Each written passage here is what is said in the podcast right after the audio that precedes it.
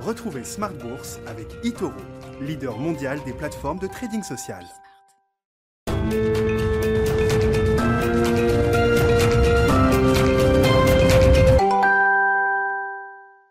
Et c'est reparti pour Smart Bourse, votre double dose quotidienne de marché en direct sur Bismart chaque jour à la mi-journée 12h30 13h et le soir la grande édition pendant une heure le grand digest de l'information économique, financière et boursière à partir de 18h30 au sommaire ce soir.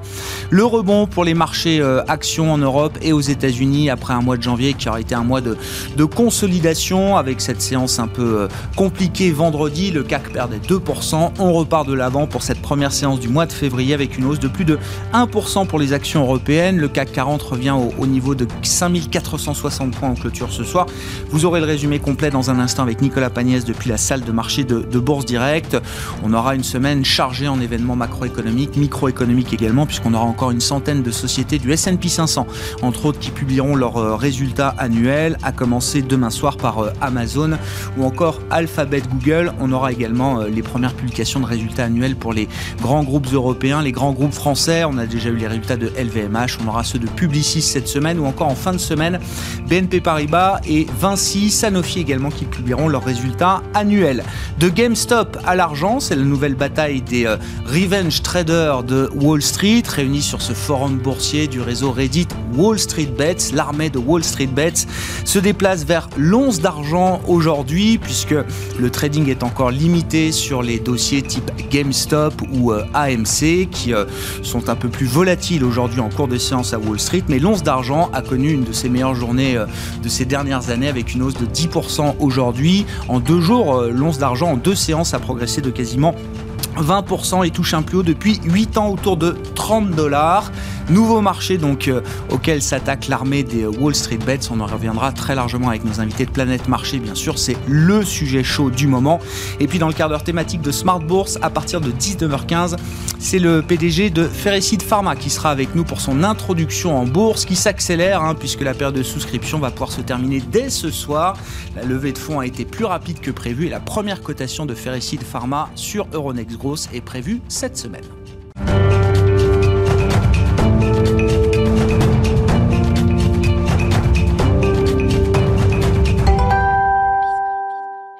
Mais d'abord, tendance mon ami, chaque soir le résumé complet des euh, infos clés de marché après la clôture en Europe avec Nicolas Pagnès depuis la salle de marché de Bourse Direct. Clôture dans le vert ce soir pour le CAC 40 dans un contexte marqué toujours par le forum Wall Street Bets que les marchés suivent de près, mais aussi par la publication des indices PMI manufacturiers tandis que l'Union européenne fait feu de tout bois pour que les grands laboratoires honorent leurs commandes de vaccins. Le CAC 40 qui gagne donc 1,16% ce soir à 5461 points. Sur le point des livraisons de vaccins, tout d'abord AstraZeneca a finalement annoncé la livraison de 9 millions de doses supplémentaires à l'Union européenne, portant ainsi le total de doses livrées sur la période à 40 millions, soit deux fois moins que la commande passée par la Commission européenne. Pfizer a annoncé de son côté livrer 75 millions de doses supplémentaires, mais au second trimestre cette fois-ci. Les investisseurs qui ont également pu prendre connaissance des indices PMI pour le mois de janvier, ceux-ci mettent en avant un léger rebond de l'activité manufacturière en France à 51,6 points, ainsi qu'en zone euro où le PMI manufacturier ressort à 54,8 points. L'activité manufacturière de l'Allemagne recule de son côté au mois de janvier, passant de 50 58,3 points au mois de décembre à 57,1 points au mois de janvier. Donc euh, aux États-Unis, l'indice ISM passe de 60,5 points en décembre à 58,7 points en janvier. Léger recul donc. Et aux États-Unis où on notera également que les discussions en matière de plan de relance continuent. Plusieurs sénateurs républicains ont adressé au président Joe Biden un courrier dans lequel ils expliquent être prêts à soutenir un plan de relance limité de 600 milliards de dollars. Les démocrates, eux, continuent leur avancée avec ou sans l'aval des républicains via une procédure de réconciliation budgétaire qui pourrait leur permettre de voter le plan de 1900 milliards de dollars avec une majorité simple au Sénat. Les investisseurs qui ont également suivi euh, les ruées spéculatives et issues du forum Wall Street Bets, si les cours de GameStop et d'AMC semblent se calmer aujourd'hui, c'est à présent le métal argent qui est la principale cible de ces investisseurs. Le métal argent qui touche un plus haut de près de 8 ans à 30 dollars l'once à Londres. Une ruée qui semble d'ailleurs faire débat au sein même du forum en question alors que le fonds Citadel, qui est notamment venu en aide à Melvin Capital la semaine dernière, est lui aussi euh, positionné à l'achat sur l'argent. Du côté des valeurs à suivre présent à la Bourse de Paris. Les plus fortes hausses sur le CAC 40 sont signées Téléperformance, Worldline, Alstom ou encore Essilor Luxotica. Parmi les valeurs en hausse, on note également ST Microelectronics alors que l'industrie des semi-conducteurs a enregistré une croissance de 6,5% sur 2020, soutenue notamment par la demande d'applications pour le télétravail durant la pandémie. Les plus fortes baisses à Paris sont signées Unibail Rodamco Westfield, Safran, Total ou encore Renault. En ce qui concerne Unibail Rodamco Westfield, tout d'abord, l'entreprise est directement liée aux nouvelles mesures de restriction du gouvernement français qui impose aux centres commerciaux non alimentaires de plus de 20 000 mètres carrés de fermer leurs portes. Dans son sillage, Clépierre recule également après avoir annoncé que 70% de ces centres commerciaux en valeur sont concernés par cette nouvelle norme. Et on entra en ce qui concerne Renault cette fois-ci que les immatriculations de voitures particulières neuves reculent de près de 6% au mois de janvier, un chiffre qui n'empêche pas son concurrent Stellantis en revanche de progresser sur l'ensemble de la journée. Et on note également euh, Valneva euh, qui affiche une forte progression après que le gouvernement britannique ait exercé une option pour une commande de 40 millions de doses supplémentaires du candidat vaccin de la biotech française contre la Covid-19, euh, Valneva qui gagnait un peu plus de 11% ce soir. Et on finit avec l'agenda de la journée de demain. Demain, les investisseurs pourront suivre la première estimation de la croissance du PIB en zone euro pour le quatrième trimestre 2020. Ils suivront également la publication de résultats outre-Atlantique euh, notamment. Et on commence avec ceux d'ExxonMobil. ExxonMobil dont les investisseurs ont d'ailleurs appris que euh, des discussions avaient eu lieu début 2020 sur un éventuel rapprochement avec son concurrent Chevron. Euh, discussion avortée depuis et les investisseurs découvriront d'autres publications de résultats aux États-Unis, notamment Pfizer, UPS, Amazon, Alphabet, mais aussi Alibaba qui est également coté à New York. Je joue pas la totale. Nicolas Pagnès avec nous en fil rouge tout au long de la journée sur Bismart depuis la salle de marché de Bourse Direct.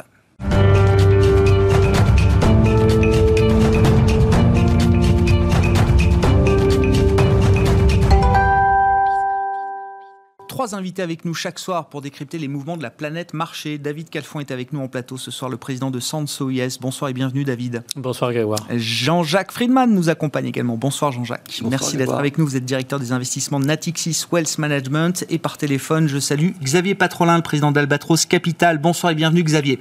Merci beaucoup d'être euh, d'être avec nous. Évidemment, c'est le sujet chaud du moment, l'armée des Wall Street Bet qui veut prendre sa vengeance. Voilà, c'est un peu le, le narratif le narratif social qu'on plaque sur euh, ce revenge trading, c'est peut-être quelques millions de particuliers américains qui semblent se coordonner, s'entendre pour mener des, raids sur certaines actions euh, très vendues à découvert, shortées par des fonds spéculatifs. Donc le dossier emblématique est GameStop, on peut citer AMC ou d'autres dossiers, Nokia également, Bed Bath Beyond qui sont des valeurs très shortées sur le marché américain, Nokia euh, également coté en Europe. Et puis depuis quelques jours, visiblement, ces investisseurs se déplace sur le marché de l'argent. L'once d'argent s'est envolée de plus de 10% aujourd'hui pour franchir les 30 dollars pour la première fois depuis 8 ans. Euh, quelle est la dimension, Jean-Jacques, qui vous intéresse dans ce, phénomène?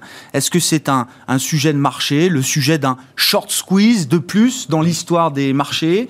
Est-ce que c'est autre chose? Est-ce que c'est un sujet politique? Est-ce que c'est un sujet macroéconomique? Est-ce que c'est un sujet pour les banques centrales, pour les régulateurs? Il y a énormément d'aspects derrière ce phénomène qui euh, semble intéressant de traiter. Et puis, ce qui est intéressant dans notre métier, c'est que euh, quand on s'intéresse soit à l'économie, soit à la bourse, bah, c'est les choses qui ramènent plutôt à la société en général.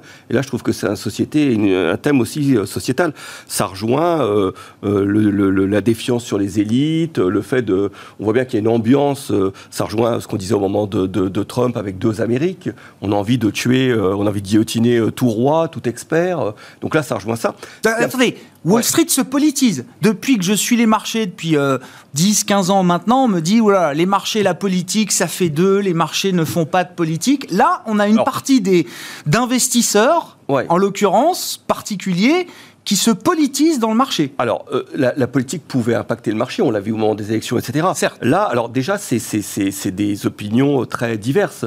Il y aurait des ultra-libéraux. Alors, peut-être que le point commun, c'est que la structure habituelle d'un marché qu'on connaît, nous, qui est quand même euh, délimité, un cadre précis, euh, un timing précis, enfin, c'est ça la base d'un marché. C'était un marché physique, on encadrait un lieu, on disait, c'est ici, ici, le marché marche, et pas. Finalement, l'extension du domaine du marché a fait qu'aujourd'hui, bah, il, y a une comme il y a une extension du domaine de la lutte, il y a une extension du domaine du marché pour tout. Et là, on est un peu contaminé là-dessus. Mais euh, non, je trouve que c'est un sujet passionnant. Les personnes sont très différentes, celles qui participent à ça. Ce qui est dommage, c'est que euh, s'intéresser à la bourse pour des particuliers, c'est quelque chose de très positif. Hein. Votre journaliste tout à l'heure euh, à Bourse Direct, c'est quelque chose de, de, de, très bien, de s'intéresser, d'être investi, d'avoir un rôle d'investisseur. Là, il faut bien dire quand même qu'il il y a un côté revanche, comme vous l'aviez évoqué, et c'est plutôt de la spéculation. le côté Robin des Bois, je suis pas sûr qu'il reverse quelque chose quand même quand il gagne de l'argent. Il y a, vraiment une avidité extraordinaire dans ce, dans ce système-là mais finalement qui renvoie peut-être aussi à quelques pratiques de marché euh, et à quelques dévoiements qu'il y a pu avoir. Et puis comme on a touché à toutes les valeurs, la valeur des choses, la valeur de l'argent, bah aujourd'hui on va peut-être un peu plus loin euh, en remettant en cause euh, voilà, le, le, le, rôle de certains experts qui, qui pouvaient dire certaines choses, être contestables par la suite. Donc, mais, mais il y aurait énormément de choses à dire sur ce, sur ce sujet. Ben, c'est ce qu'on va faire. Ah c'est passionnant. Je vous propose. Ah ça, ça, va faire réfléchir qui dans le marché? Alors évidemment, sont pointés du doigt les hedge funds. Ce n'est pas une catégorie homogène, mais ce sont les les spécialistes de la vente à découvert. Tous les hedge funds ne sont pas des spécialistes de la vente à découvert. Beaucoup pratiquent la vente à découvert, mais euh, dans les spécialistes de la vente à découvert, donc on a Melvin Capital, on a Citron Research, on a Muddy Waters, qui sont les grands noms du short selling. C'est leur activité principale et euh, ils ne savent faire que ça. Visiblement, ce sont eux qui euh, suscitent les, la colère de, ces nouveaux investisseurs ou de ces investisseurs mais, ils jouent un rôle dans le marché. Il y a une différence si on le fait de manière euh, euh, en, même temps publiant des nouvelles, en ayant d'abord pris des pauses et en étant hors la loi, ce qui n'est pas le cas de tout le monde. Il y a plein de long shorts en fait où là il y a vraiment joué une valeur contre une autre. Donc le short est vraiment un élément de, régulation du marché qu'il ne faut pas euh, jeter bien sûr à la, à la poubelle. Alors oui, bien sûr, je pense que beaucoup de shorts très vite se sont dit, et c'était le cas euh, avant même que les interventions arrivent, sur une eBay, sur des boîtes comme ça, où les gens ont peut-être dit, bah, on préfère shorter finalement des indices, des, indices sectoriels plutôt que, que des valeurs. Donc ça, ça, ça remet déjà en cause un peu cette, euh, cette profession-là. Après, euh, ça sera peut-être l'origine d'un de, de, débat, c'est, moi je trouve la SEC, bien sûr, et les organismes devraient intervenir, mais c'est assez difficile d'intervenir, puisque comme tout est contesté, il y a derrière ça l'idée de contestation du, mm, mm. du pouvoir en place. S'ils n'ont pas le bon timing pour intervenir, ils risquent aussi d'intervenir à contre-temps, et ça peut être difficile. Et la façon d'écluser ce mouvement, c'est peut-être que bah, déjà, bien sûr, que la moitié des gens font faillite. Hein. Il y aura vraiment, et ça, c'est grave sur le papier. Ça se terminera comme ça. Ah, ça se terminera comme ça. Oui, oui, bien sûr, bien sûr. Et, et ou alors, peut-être même une autre solution, c'est que le, le, et je pense que c'est déjà le cas. Euh, ça sera noyauté par des professionnels, bien mm. sûr. C'est-à-dire qu'on peut euh, prendre des positions et avoir des relais de nouvelles euh, qui contaminent, etc. Donc c'est bien sûr que ça, ça, a déjà sans doute été instrumentalisé, ça le sera encore plus, oui. Vos réflexions, euh, David, sur ce sujet euh, bah, inépuisable je, trouve que ce, qui se passe est quand même assez grave, hein, parce qu'on euh, on est en train d'attaquer le processus de formation des prix. Et, juste, il faut juste qu'on prenne un petit peu de recul et qu'on revienne à ce à quoi servent les marchés de capitaux. Les marchés de capitaux sont là pour permettre une allocation efficiente du capital. Bon, jusque-là, tout va bien. Après, euh, le problème, c'est que pour qu'il y ait une, allocation efficiente de ce capital, il faut que les gens aient confiance. Et que quand on voit un prix en face d'un titre, on se dise que ce prix veut dire quelque chose. Là, ce que l'on est en train de découvrir, ou du moins l'impression que cela donne, on est en train de revenir à pleine vitesse sur la notion de casino euh, en disant bah, justement, euh, on va vous montrer que c'est du n'importe quoi, etc. Donc en fait, on est en train de parler de quoi? On est en train de parler d'abus de marché, on est en train de parler euh, d'actions concertées.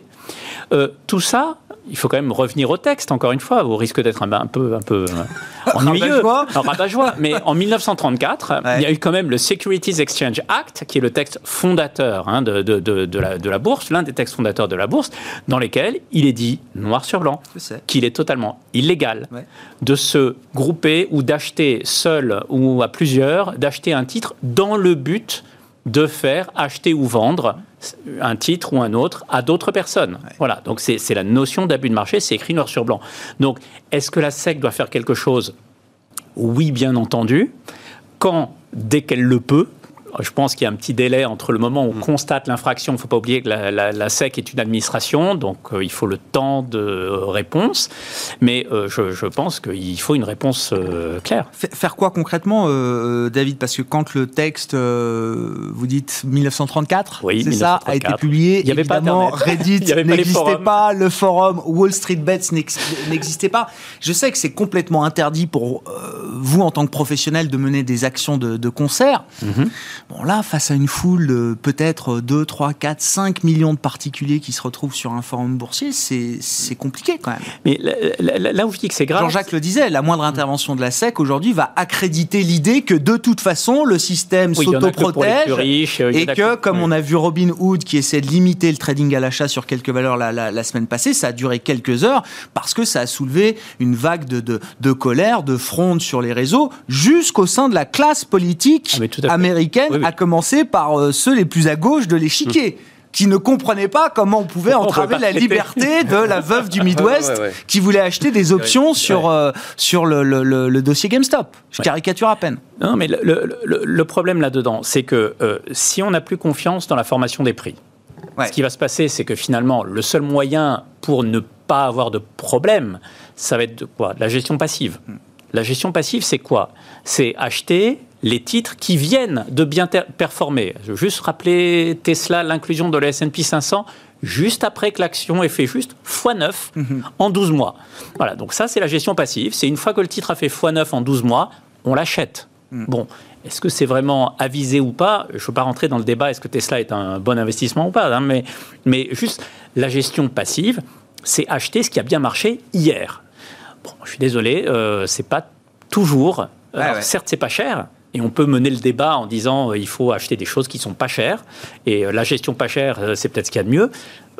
Permettez-moi d'en douter. Ça veut dire que là, ce qui se passe pour vous, c'est un coup dur pour la gestion active. ça rend un certain nombre de dossiers aujourd'hui ininvestissables pour des investisseurs professionnels. Si jamais cette, cette armée de, de traders voilà, se déplace d'un dossier à l'autre, euh, le, jour où il s'attaque à un dossier où euh, les investisseurs professionnels sont investis, ça devient tout de suite une zone, euh, une zone de danger. En, tous les cas, pour tout un pan de la cote, puisqu'on est quand même en train de parler de, de, titres qui ne sont quand même pas très liquides hein, et, de petites sociétés, alors qui sont quand même des poids significatifs dans le Russell 2000, hein, qui est l'indice des petites capitalisations américaines. Mais, mais effectivement, euh, ça met un petit doute et une certaine euh, prudence, vigilance sur ce qui peut se passer sur les petites valeurs où il n'y a pas un gros volume. Et là encore, ça peut entraîner alors, je parlais d'un refuge vers la gestion passive, mais on pourrait dire aussi un refuge vers les méga caps, où on se dit que, bon, la probabilité pour que des gens fassent bouger le cours de Apple sur un coup de tête, sur un forum, c'est peut-être un peu plus compliqué que de faire bouger le, cours d'une small cap. Mais si la, bataille politique derrière ce, mouvement des euh, Wall Street Bets euh, euh, traders, si cette bataille politique c'est de dire le, le marché fonctionne mal ou le marché n'est pas efficient, finalement, ce qui est en train de se passer est assez contre-productif. Ah, vous dites. Totalement, totalement, totalement. Euh, voilà, c'est, euh, il faut que euh, on, puisse avoir confiance. S'il n'y a pas de confiance, mm. bah, on se retire du marché. Si on se retire du marché, il n'y a plus de liquidité. S'il n'y a plus de liquidité, ça veut dire aussi qu'il y a certaines sociétés qui ne pourront plus s'introduire en bourse. c'est à ça que servent les marchés financiers quand même. Hein. C'est à lever des capitaux. Donc ça pose quand même des questions de long terme. il y a des enjeux de long terme. C'est embêtant derrière et, ce, et c'est pour cela que, encore une fois, il y, a, des lois. Moi, je ne dis pas qu'il faut favoriser un groupe ou un autre, que c'est juste ou pas juste. Juste, il y a des lois, hmm. il y a un cadre juridique, il faut le faire respecter, il faut le faire appliquer. Hmm tout simplement. Mais, la Jean-Jacques et puis euh, Xavier la remise en cause, la remise en cause de tout euh, existe depuis depuis quelque temps. Quoi. La remise en cause euh, politique, la remise en cause de la valeur de la monnaie, la remise en cause de. C'est une facette du dégagisme qu'on a vu en politique qui est en train de, prendre pied à Wall Street aujourd'hui. Oui, et puis le, sentiment que tout le monde est informé de tout, donc peut parler de tout, peut avoir un avis sur tout. donc il y a aussi cette cette notion là qui est importante, oui, et qui explique ce qu'on vit. Mais, mais le problème, effectivement, c'est que ça fait prendre des risques qui sont quand même démesurés à des gens qui ne sont peut-être pas forcément conscients de ces risques-là. Et sur l'idée de dire ah, c'est génial, on va faire payer les hedge funds, si on est le dernier à acheter GameStop, une fois que le titre a fait plus 600%, et que derrière, on se prend un moins 5, ne serait-ce que moins 50%, ça peut être catastrophique. Quoi. C'est, On peut faire 100% tous les jours et sur moins 50% tout perdre. Hein. Exactement. Et puis il y a l'idée sous-jacente de déconnexion des marchés avec la réalité économique qu'on entend parfois. Mm. Ça, c'est une notion, je ne crois pas. Si on regarde historiquement, par exemple, le résultat des actions, elles sont proportionnelles à l'amélioration de leurs bénéfices faut rappeler cette règle qui est simple, mais qui fonctionne quand même. Là, je crois que c'est pas le sujet, parce que oh, tout le monde a oublié qui était GameStop, pourquoi cette entreprise est en difficulté, euh, et la valeur fondamentale de cette entreprise n'est pas du tout dans le débat. On l'arbitre par rapport au niveau de taux, bien sûr, par rapport au marché, mais il y a vraiment cette notion fondamentale, oui. Xavier, Xavier Patrolin, vous avez évidemment euh, largement le, temps euh, nécessaire pour revenir sur ce qu'on a pu dire. Ce qui m'intéresse, Xavier, c'est quelle est la dimension justement qui vous intéresse le plus dans ce phénomène des, des traders de, de Wall Street Bets? bah, pour moi, on est, on est dans, le, dans le prolongement ou dans la phase ultime de la de l'euphorie financière. Donc, c'est un chapitre de plus de ce fameux livre de John Kenneth Kelbreth qui s'appelle Brève histoire de brève histoire au pluriel de l'euphorie financière. Et c'est une, une forme qui est probablement qui se rapproche d'ailleurs le plus de, celle des années 30, euh, du 1930, j'entends. Euh, puisqu'on a là euh, l'utilisation exacerbée du levier, du levier sous toutes ses formes. Mais moi, je voudrais revenir sur une, une observation qui, est, qui, à mon avis, est cœur dans notre débat, et c'est David qui l'a fait tout à l'heure, qui a parlé de la valeur informationnelle du prix des actifs financiers.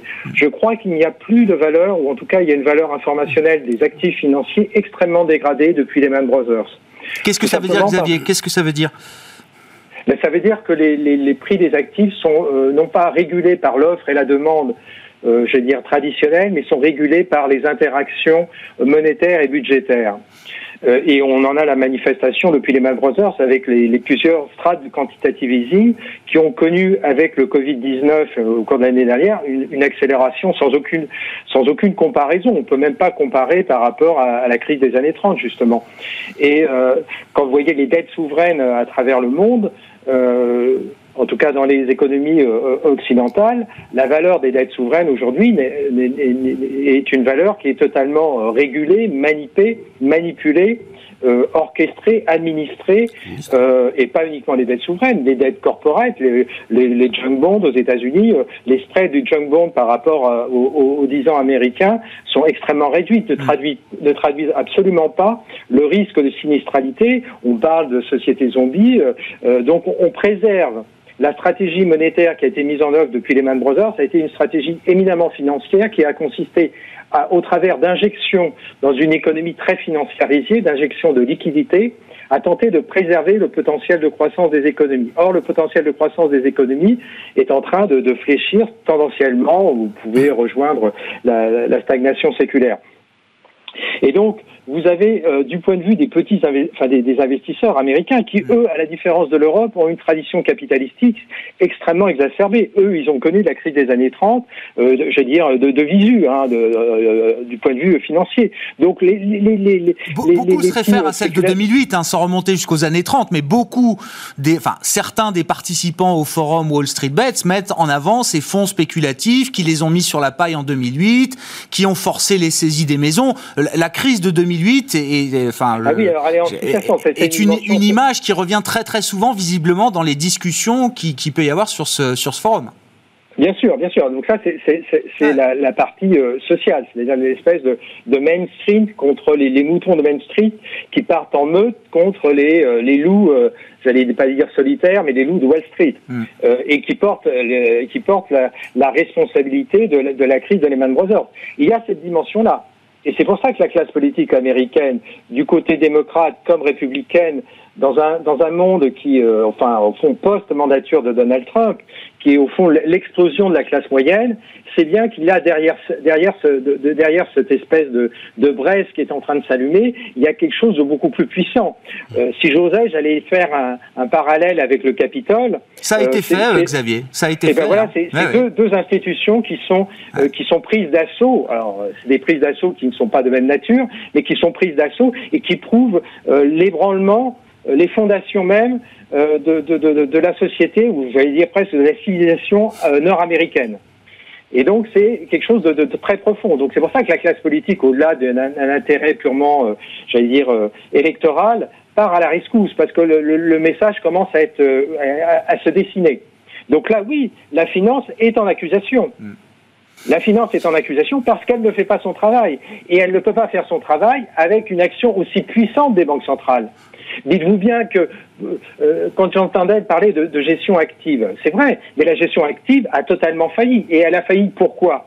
Parce qu'elle est réduite à des mesures de benchmarking euh, qui sont à la, semaine, au mois, au trimestre, mm. qui fait que la gestion active aujourd'hui devient une gestion qui, qui benchmark et qui est dans un espèce d'étau entre d'un côté euh, l'événement des ETF, des BlackRock, ils sont en train de tout écraser sur leur sur leur passage, au fond d'une gestion euh, purement euh, qui, qui est très d'ailleurs processisée, hein, qui est très sophistiquée, quoi qu'on quoi qu'on puisse en penser. Et puis une gestion dite alternative qui porte elle une partie de la responsabilité parce qu'elle a agi de manière monodimensionnelle avec un seul, un seul, une seule dimension de, de, de, de retour sur investissement euh, qui était des arbitrages d'actifs, des arbitrages de liquidation. Et donc c'est d'ailleurs ces shorts, les shorts, les, les fameux short sellers qui sont, euh, de mon point de vue, probablement la crème de la crème en termes de finances. Parce que, à la différence, euh, Jean-Jacques a évoqué les, les, les arbitrages long-short. Ça, le long-short, c'est le, c'est le pain quotidien de la gestion alternative. C'est le, c'est le gros, c'est le gros de la meute. Mais les short sellers, c'est ceux qui prennent le plus de risques dans le marché. C'est ah, bah peut-être le métier le plus risqué euh, sur les marchés. Et puis, ah, bien sûr, c'est le métier le plus risqué et probablement le plus sophistiqué avec mm. la banque d'affaires.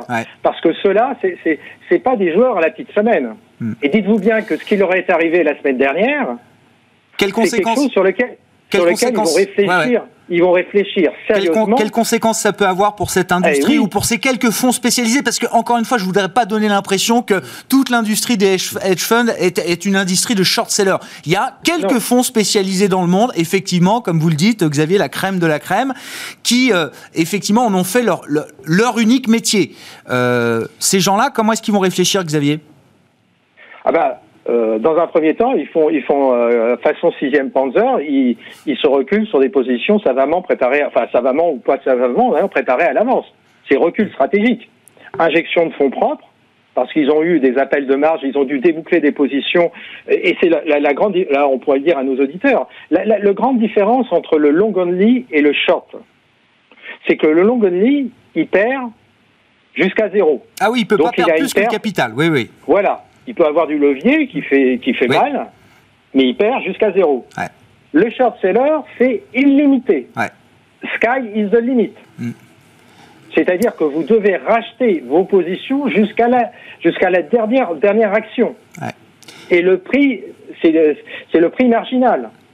Et là, vous pouvez tout perdre. Sachant que sur GameStop, on était arrivé à un moment où on avait plus de 60 millions d'actions qui étaient vendues à découvert pour seulement 50 millions d'actions représentant le flottant de, GameStop. Je crois que le ratio s'est considérablement détendu puisque selon les dernières sociétés qui fournissent ce genre de données, on aurait vu quand même le nombre de, de short interest, d'intérêts vendeurs sur euh, GameStop divisé par deux. On était à plus de 100 donc et on est revenu peut-être autour de 40. C'est ce que nous dit HS Market euh, aujourd'hui. Euh, David vos commentaires. Je, pense qu'il faut aussi regarder pourquoi cette notion de, vente à découvert est aussi décriée et réfléchir hein, aux, moyens qu'il y a quand même de réconcilier un petit peu euh, tout le monde avec la finance. Parce que, effectivement, vendre une société à découvert, quelque part, c'est l'image de la pousser à la faillite. Et derrière, on détruit des emplois. Et derrière, euh, on, pousse, voilà, on s'acharne sur quelque chose qui, est déjà, qui va déjà mal et, on l'enfonce définitivement. C'est l'image dont les shorts n'arrivent pas à se, à se départir. Et, et, et pour cause. Euh, il y a eu plusieurs fois des, gens qui ont gagné énormément d'argent sur le malheur des autres. Voilà, donc c'est un, un, constat, hein. cette image, elle, est, elle existe là. Mais, mais il y a d'autres manières de faire. Et, là, je, reprends juste encore un petit peu le, euh, un des thèmes qui, est cher mhm. chez nous, chez Sanso, l'investissement socialement responsable. Dans le label d'État, ISR, il est interdit de vendre à découvert une société individuelle. Est-ce que pour autant ça empêche de faire un long short? Non et c'est d'ailleurs la manière dont nous le mettons en œuvre euh, chez Sanso, c'est qu'on a un portefeuille long Et pour avoir la valeur relative euh, par, avoir, par rapport au reste du marché, on couvre avec des contrats futurs. Donc on, on vend l'ensemble du marché, l'indice, et euh, sans pointer du doigt une valeur en, en, en, En particulier. en particulier. Ouais. Et, et je pense que ce mode de gestion est plus ac- acceptable, moins spectaculaire, certes, mais euh, peut- peut-être plus, euh, plus sain. Vous écoutez, il faut écouter ce que disent les short-sellers, hein, que ce soit Carson Block chez Muddy Waters ou Andrew Leff chez Citron Research, qui sont voilà les fers de lance de cette de, de, de ces fonds particuliers. Encore une fois, je veux pas que les gens euh, imaginent que c'est l'ensemble du marché qui fonctionne comme ça. Ils vous disent, nous, on est là pour protéger les intérêts des, des, des minoritaires, justement, des particuliers. On est là pour dénoncer des, des fraudes, des dossiers qui sentent pas bon, des problèmes de gouvernance. Il faut se rappeler que l'affaire Enron, elle commence aussi parce qu'il y a des short-sellers qui euh, ont regardé le dossier d'une manière un peu différente euh, de ce que euh, euh, le, le consensus faisait à l'époque. On, on peut très bien aussi se dire que la Grèce, peut-être que les, les, les problèmes de, de fraude comptable de la Grèce aussi, à un moment, ont été regardés différemment par certains opérateurs de marché, certes, qui ont beaucoup, gagné beaucoup d'argent. Est-ce qu'il y a un problème quand même avec ces, les pratiques des, des, des vendeurs à découvert? Est-ce qu'il faut défendre ce métier? Jean-Jacques je pense qu'il faut le défendre, mais c'est le contenu informationnel, ce que disait Xavier, qui est très important. C'est vrai qu'il y a déjà une partie du monde administré, donc les prix sont un peu administrés. Après, ce qu'il y a, c'est que même avant 2008, il y avait des pratiques comptables de prudence qui ont été remises en cause par rapport à des prix de marché. Vous citiez Enron, bah, c'est vrai que quand il y a un prix de marché, alors euh, aujourd'hui, c'est peut-être euh, difficile parce que si on, avait, si on raisonnait encore en prix euh, par rapport à des principes de prudence, le monde change tellement que l'appareil industriel que vous avez, euh, voilà, sa valeur aujourd'hui dans un monde très très différent. Mais enfin, on a quand même oublié cette notion-là. Et puis il y a une autre notion, euh, ça me faisait penser, c'est sur les thèmes par exemple le SG Haute, c'est que il y, a, y y une surcharge d'informations colossale. Il y a une info-obésité hein, colossale. Mm. Et il y a le fait aussi qu'on est dans un monde extrêmement quantitatif, quoi. Et donc il y a une information aujourd'hui euh, qui ne fait plus réfléchir. Et pour des gérants, c'est quelque chose d'important. Et tout le monde cherche par rapport à ça. C'est-à-dire que quand vous avez des notations, par exemple, de valeur euh, sur des indices, des, des- des- choses comme ça, bah, vous raisonnez en vous disant bon bah faut que je fasse attention. C'est comme une enveloppe de risque pour avoir une note meilleure qu'un ESG, etc. Et donc finalement, on rentre dans un schéma d'un problème informationnel euh, extraordinaire.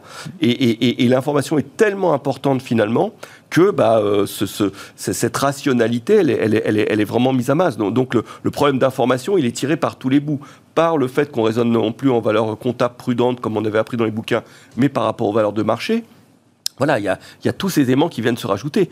Donc, euh, comment arriver à, Voilà, le problème est extrêmement important. Donc, pour moi, le problème des shorts euh, n'est qu'un petit élément qui, au contraire, euh, remet plutôt des prix de, de- de- de marché cohérents. C'est ça, ça, je le voyais. Ouais. Est-ce que vous avez pu observer une diffusion du phénomène? Est-ce que ça reste très limité à quelques dossiers emblématiques, médiatiques, GameStop, AMC et quelques autres? Est-ce que ça se diffuse? À travers la planète, euh, sur nos marchés en Europe Est-ce qu'on voit, je sais pas, des, small caps, des micro caps qui peuvent être comme ça euh, la, cible d'une armée d'investisseurs particuliers euh, pour faire monter, pour faire baisser les cours? Alors, je pense que sur le marché euh, européen, c'est un marché qui est encore plus, qui, qui, pas de la même nature. Donc, je pense que c'est les professionnels qui ont plutôt euh, euh, couvert leur pause, euh, voilà, et, coupé. euh, on a, vu euh, finalement sur des dossiers comme euh, on parlait tout à l'heure de, la baisse qui était survenue de nouveau euh, sur des dossiers Unibail. Sur les foncières Voilà, commerciales aujourd'hui, eu ouais. ça qui, qui, qui fonctionne. Mais ce qu'il faut bien voir, et ce que les, les, les, euh, la, la- la- la perversité du système, c'est qu'aujourd'hui, euh, euh, il y aura des paniers qui se créeront pour dire bah, quelles sont les valeurs typiques euh, qui peuvent bénéficier. Alors si je fais l'intersection des valeurs euh, détenues Quoi par les millennials, euh, Ouais. qui peuvent être sur des jeux comme du gaming, des trucs comme ça, et qui peuvent avoir une position short, etc., Ouais. cette machine quantitative peut se mettre en place et peut dévoyer aussi euh, complètement le système. Donc c'est pour ça, moi je pense que le, le, le, le, le- le système récupérera finalement ces, ces notions. On va faire un indice sur les valeurs les plus shortées. voilà, voilà, Oui. indice de valeurs plus shortées ou valeurs qui peuvent justement faire l'objet d'un short. Comme aujourd'hui, finalement, on se dit bah, quelles sont les valeurs où euh, le directeur financier a mal renvoyé euh, son document sur la notation ESG et qui risquent de s'améliorer par rapport à des valeurs qui, ont connu des bulles. Goldman Sachs est, est déjà sur le dossier. Enfin, ils ont communiqué sur le fait qu'ils ont dû compiler les valeurs les plus lourdement shortées. Bien sûr. Euh, quand on les met tout ensemble, euh, bah, c'est un panier finalement euh, qui a progressé de 100% sur les trois derniers mois. Euh, plus que la- ouais. Oui, plus que ce qu'on a pu voir en matière de short squeeze au cours de la crise de 2008 ou de, de 2000 euh, également. Mais David Calfon. Le, problème, encore une fois, hein, c'est un problème de défiance. C'est-à-dire qu'à partir du moment où on sait que des titres peuvent prendre 600% sur une action concertée. C'est pas l'idée de savoir est-ce que euh, sur la bourse de Paris ou est-ce qu'en Europe on, a la même chose, mais on se dit que c'est possible. Ils l'ont montré, c'est possible. Et je pense que c'est pour ça que, Citadel et, euh, Point72, qui sont les, deux hedge funds qui sont venus aider Melvin Capital. Pas oublier encore hein, quelques chiffres. Melvin Capital, c'est trois fois plus gros que LTCM. LTCM, c'était le, fameux hedge fund en 1998 pour lequel la Fed a baissé ses taux d'intérêt quand même hein, pour sauver le marché. Juste, rappelons un petit peu, c'était juste 4,5 milliards. Melvin Capital, 12,5. Pour LTCM, d'habitude, qu'est-ce qui se passe C'est on se jette sur les, confrères euh, se jettent sur, euh, sur le, la pauvre bête. Oui, l'odeur du sang attire tous les, et, le. Voilà, on, rachète, on rachète les positions à vil prix et c'est une occasion de se faire encore plus d'argent. Là, cette fois-ci, c'est pas ce qui s'est passé, on le sauve. Tout simplement parce que je crois que pour Citadel et pour Point72, ce qui est important, c'est que il faut pouvoir faire de la performance. Et si cette performance, elle est détruite de manière aléatoire par une action concertée, leur métier devient impossible. Donc, dire, pour, pour ces fonds-là, il ne faut pas laisser le précédent se créer, même si c'est peut-être trop tard. Mais je, pense, oui, qu'il est important de montrer qu'en tous les cas, c'est un précédent qui n'est pas sans risque. Et encore une fois, pensons aux malheureux investisseurs, l'investisseur marginal, le dernier qui a acheté GameStop et qui s'est pris le, le repli derrière et qui potentiellement peut s'être fait ruiner. Bien sûr. donc, euh. Et c'est peut-être pas fini si la bulle continue de grossir autour de, GameStop et de ses quelques valeurs. Pour l'instant, le trading reste limité sur la plupart des plateformes et notamment sur Robinhood, d'où peut-être aussi ce mouvement vers l'argent, au-delà des, motivations euh, politiques qu'on peut lire ici et là. Xavier, je vous repasse la parole, vos commentaires, vos réactions. Et puis vous le disiez tout à l'heure, ce, phénomène des, euh, traders Wall Street Bets, Xavier, vous y voyez le dernier chapitre d'une euphorie financière un peu généralisée alors ma question, c'est est-ce qu'on est euh, encore en 96 avec euh, quelques années euh, positives devant nous, ou est-ce qu'on est déjà en 2000 de ce point de vue-là? Ah, C'est difficile de répondre parce que le, propre de la situation actuelle, c'est qu'il y a énormément de liquidités. On est dans une forme de trappe à liquidité, c'est-à-dire qu'il y a beaucoup de liquidités qui est disponible. Donc vous pouvez avoir des accélérations de circulation de cette liquidité qui provoquent des phases de comment dirais-je d'envolée d'un certain nombre de prix d'actifs. Mais ces envolées de prix d'actifs euh, portent du risque systémique. Donc moi je ne serais pas surpris que dans les prochains jours ou prochaines semaines on voit le, risque systémique se manifester ah chez certains acteurs financiers. Je ne parle pas uniquement de personnes physiques. Là, euh, David a absolument raison. il va y avoir, comme on dit, du sang sur les murs.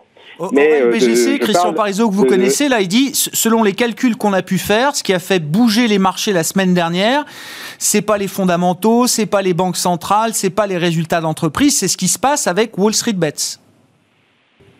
Oui, mais euh, ce qui se passe avec Wall Street Bets, c'est euh, dans un contexte euh, banque centrale dont on, ne peut pas s'émanciper, on ne peut pas faire un raisonnement indépendant. C'est bien parce que la, la Fédérale Réserve alimente euh, et que le gouvernement fédéral euh, livre des chèques euh, tous les mois, ou quasiment tous les mois, que vous avez ces phénomènes. Si on avait laissé le marché s'exprimer sans intervention des banques centrales, au sens non conventionnel, c'est-à-dire avec des baisses de taux, mais sans injection de liquidité, mmh. on ne serait pas du tout dans la même situation aujourd'hui. Est-ce que vous pensez que ça, peut faire réfléchir les autorités monétaires et budgétaires?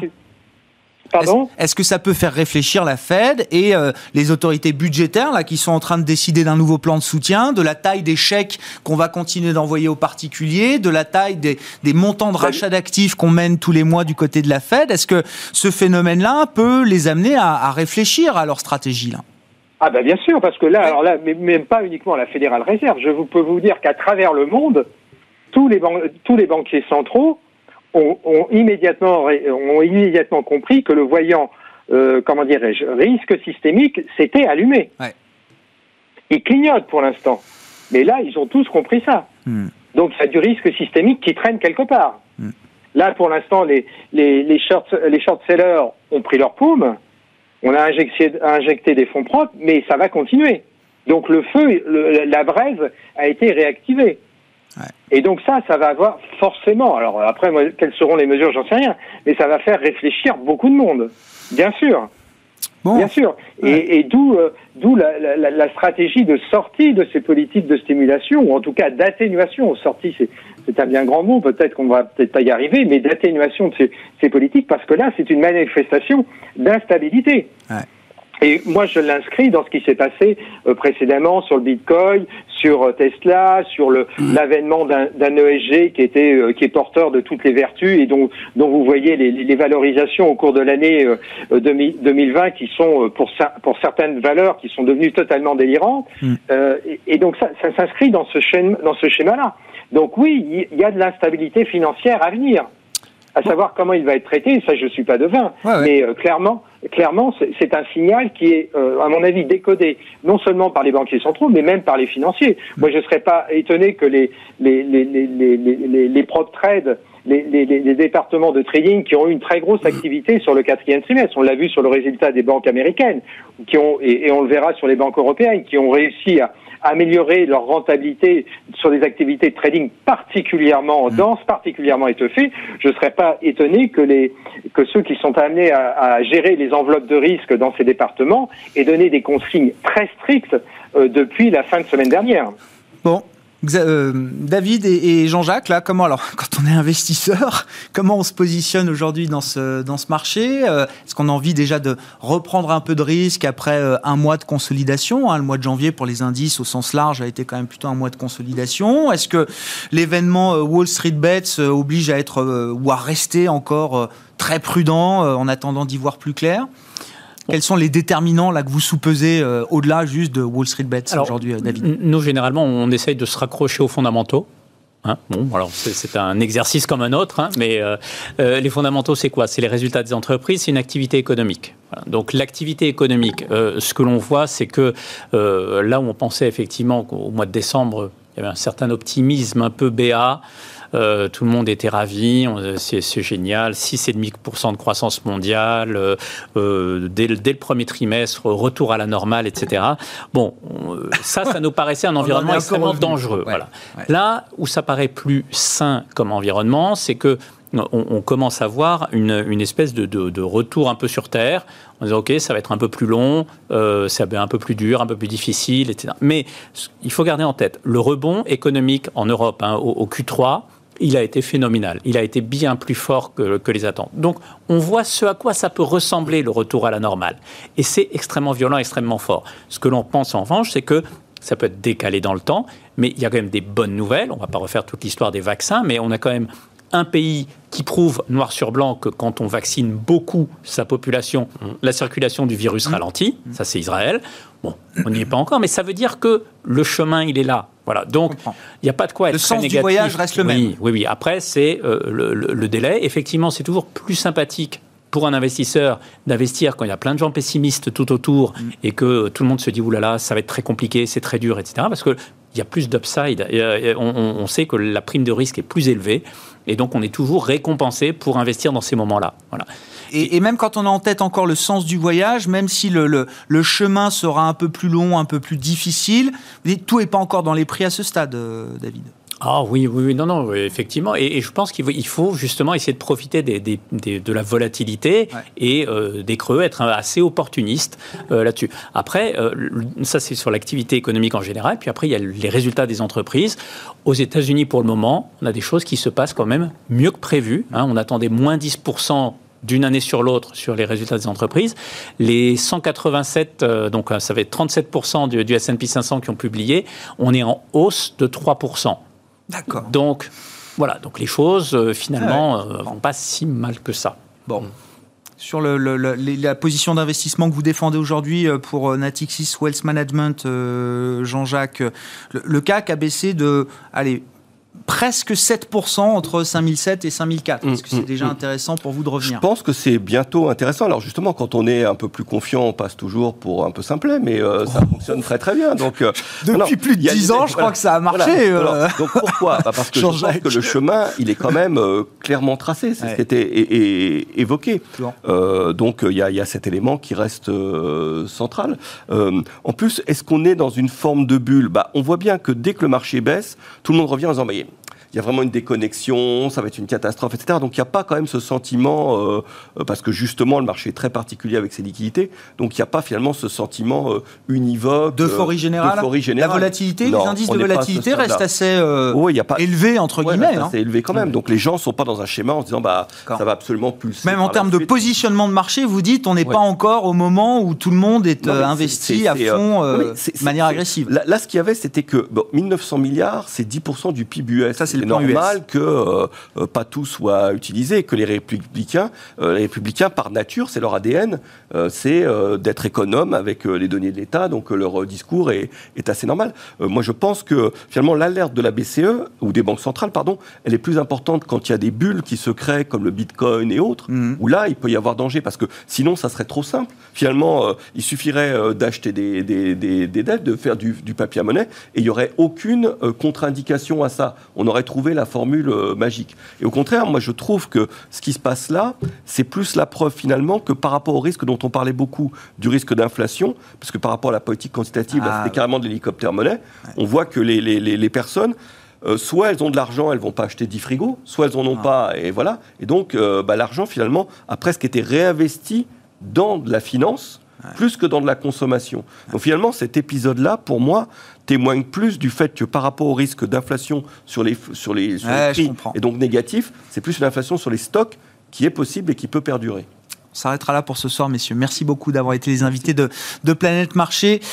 Jean-Jacques Friedman, le directeur des investissements de Natixis Wealth Management, qui était avec nous en plateau. David Calfon, le président de Sansoes. Et merci à vous, euh, Xavier, de nous avoir accompagnés par téléphone pendant ces, ces 40 minutes. Xavier Patrolin, le président d'Albatros Capital, avec un, un, CAC 40, je vous le rappelle, hein, qui clôture en hausse de plus de 1% ce soir pour cette première séance du mois de février et de la semaine. Voilà donc pour Planète Marché, chaque soir dans Smart Bourse sur Bismart. Thank you.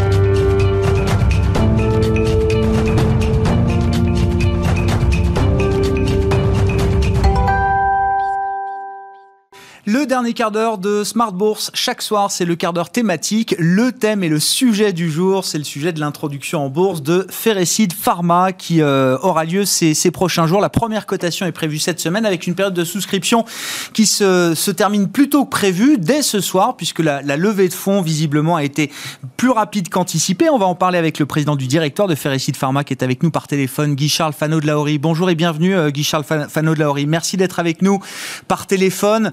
Euh, pour parler de, de Pharma, bon, on, parle beaucoup de virus euh, en ce moment, de virus, de coronavirus. Ça ne doit pas occulter le fait qu'il y a des, virus qui sont intéressants à utiliser dans le domaine médical, puisque je crois que c'est le sujet de Ferricide Pharma, euh, Guy Charles. L'idée qu'il y a des virus qui sont euh, appropriés pour tuer certaines bactéries, des bactéries qui, pour beaucoup d'entre elles, deviennent de plus en plus résistantes, résistantes pardon, aux, antibiotiques. Est-ce que vous pouvez nous, nous, raconter effectivement sur quoi est né euh, Ferricide Pharma il y a 13 ans maintenant à Nantes? Oui, bonsoir. La ligne n'est pas très bonne, donc c'était un peu haché. Je vous entends de façon un peu hachée, mais je vous remercie de me recevoir dans ces conditions un peu difficiles. Alors, Ferricides Pharma, comme vous l'avez dit, est tout à fait spécialisé dans le traitement des infections bactériennes avec l'utilisation de phages. Il faut savoir que dans la nature, les bactéries ont des prédateurs naturels et ce sont des virus. Et là, ce sont des virus gentils, puisqu'ils n'attaquent que les bactéries et qu'ils ne s'intéressent absolument pas aux cellules humaines, par exemple. Hmm. Donc nous, notre, notre spécialité, notre mission, c'est identifier des virus tueurs de bactéries pour justement traiter les infections bactériennes. Il faut savoir que c'est un problème de santé majeur puisque ça représente plusieurs centaines de milliers de morts par an et que les prévisions sont de 10 millions de morts par an en 2050.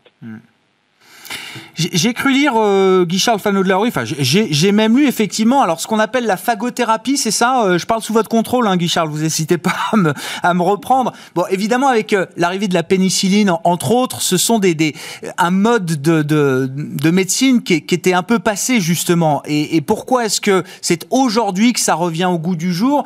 Visiblement, la, la, médecine a laissé un peu de côté ces virus tueurs de bactéries euh, ces, ces dernières années. Pourquoi? Et pourquoi est-ce que ça revient maintenant aujourd'hui? Est-ce qu'aujourd'hui, c'est au cœur de la R&D de, de Ferricides Pharma? Bah écoutez, on voit bien justement avec l'actualité tout à fait récente de production de vaccins que produire des médicaments biologiques, c'est très compliqué.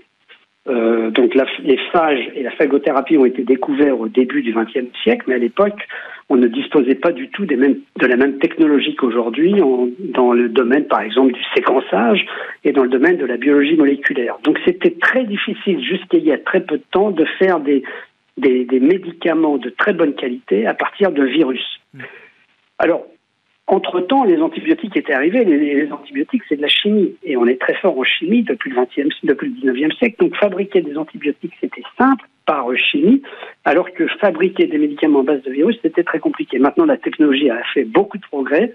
Et nous savons, et nous avons mis au point, et nous possédons le savoir-faire pour faire des médicaments à partir de virus, médicaments de très bonne qualité et euh, qui ont donné des résultats très encourageants sur des patients qu'on a déjà traités en France.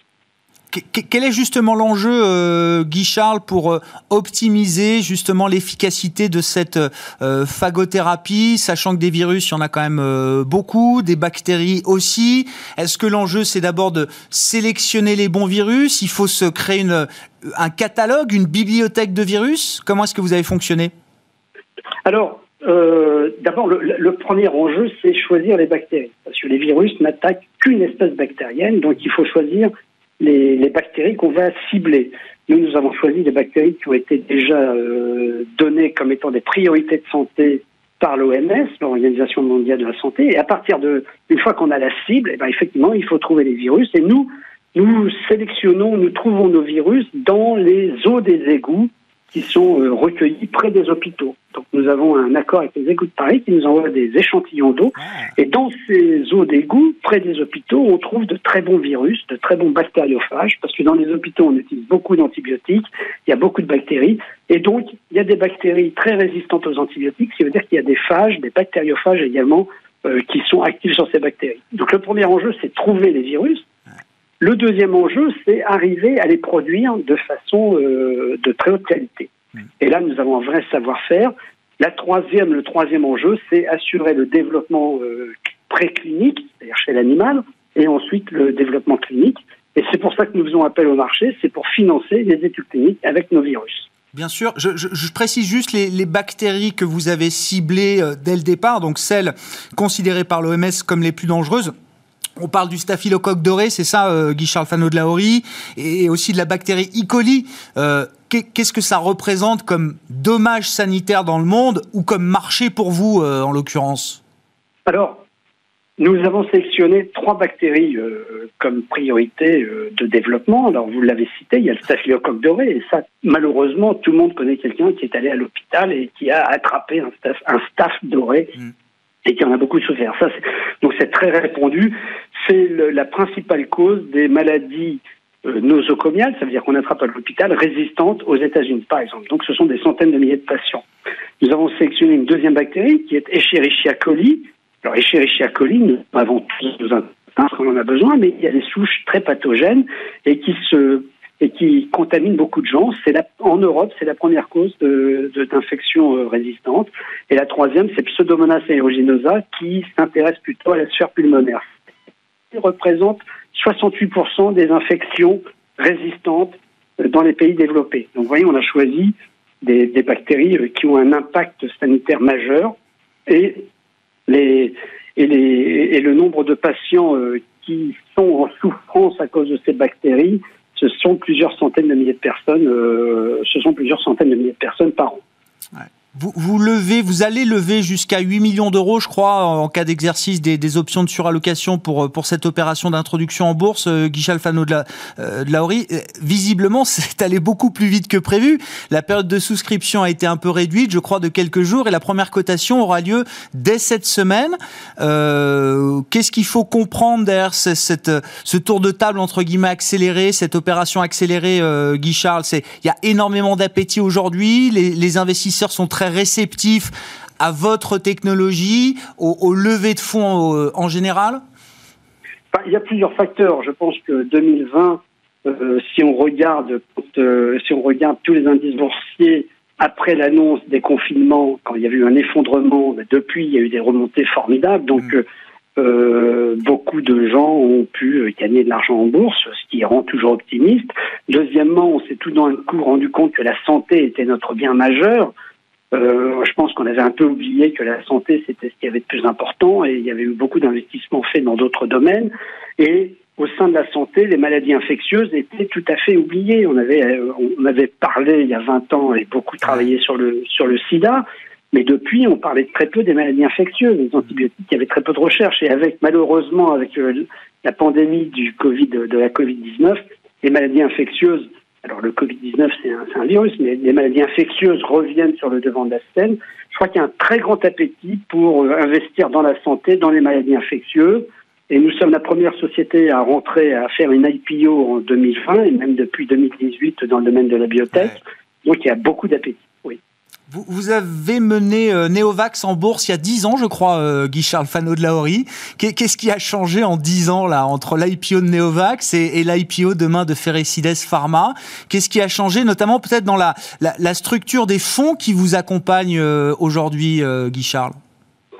Oui, alors c'est Merci de rappeler ça. Euh, vous me rajeunissez de 11 ans. Ah non, mais c'était un fait de gloire, euh, Guy Charles.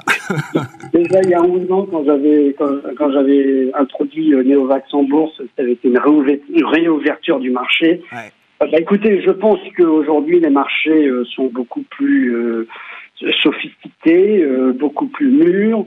Euh, et on voit bien que quand on a donc moi j'ai eu j'ai eu cette chance euh, de pouvoir faire deux roadshows hein, de, donc deux, deux séries de présentations à des fonds d'investissement euh, les gens les, les, questions sont beaucoup plus précises ouais. et, et, et, je pense que le, le marché a beaucoup mûri.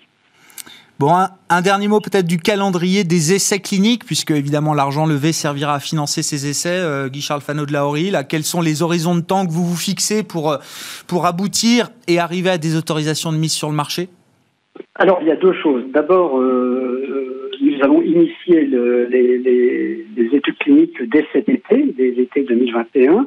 Et nous avons une première étude clinique sur laquelle nous travaillons beaucoup, qui va s'intéresser au traitement des infections ostéo-articulaires sur prothèses, c'est-à-dire les infections sur les prothèses de la hanche ou les prothèses du genou, dont les premiers résultats seront disponibles au troisième trimestre 2022. Et l'enveloppe de 8 millions que nous levons en bourse est justement calculée pour nous permettre d'aller jusqu'à la fin 2022 et assurer le financement de cette étude. En parallèle, euh, nous allons faire des demandes et, nous avions déjà eu beaucoup de, de contacts et de discussions avec l'Agence nationale de sécurité du médicament, la NSM, pour que nos produits soient disponibles dans le cadre, dans un cadre dérogatoire qui s'appelle les autorisations temporaires d'utilisation dès cet été. Ah oui. Donc dès cet été, nous pensons euh, et nous allons mettre à disposition du corps médical hospitalier nos, nos virus bactériophages anti-staphylocoque doré et anti-pseudomonas pour traiter les patients en impasse thérapeutique et ceci devrait pouvoir nous permettre de, de générer du chiffre d'affaires. Donc il y aura dès cet été, ah ouais. en 2021, du chiffre d'affaires et en développement ouais. Ah ouais. Voilà. Merci beaucoup euh, Guy Charles Fano de Laori d'avoir été avec nous quelques minutes par téléphone pour nous parler de Ferricides Pharma qui euh, termine donc sa, sa souscription de levée, euh, de levée de fonds aujourd'hui pour une première cotation prévue cette semaine sur Euronext Growth. Guy Charles Fano de Laori, le président du directoire de Ferricides Pharma qui est avec nous dans Smart Bourse ce soir. On se retrouve demain en direct à 12h30 évidemment sur l'antenne de Bismart.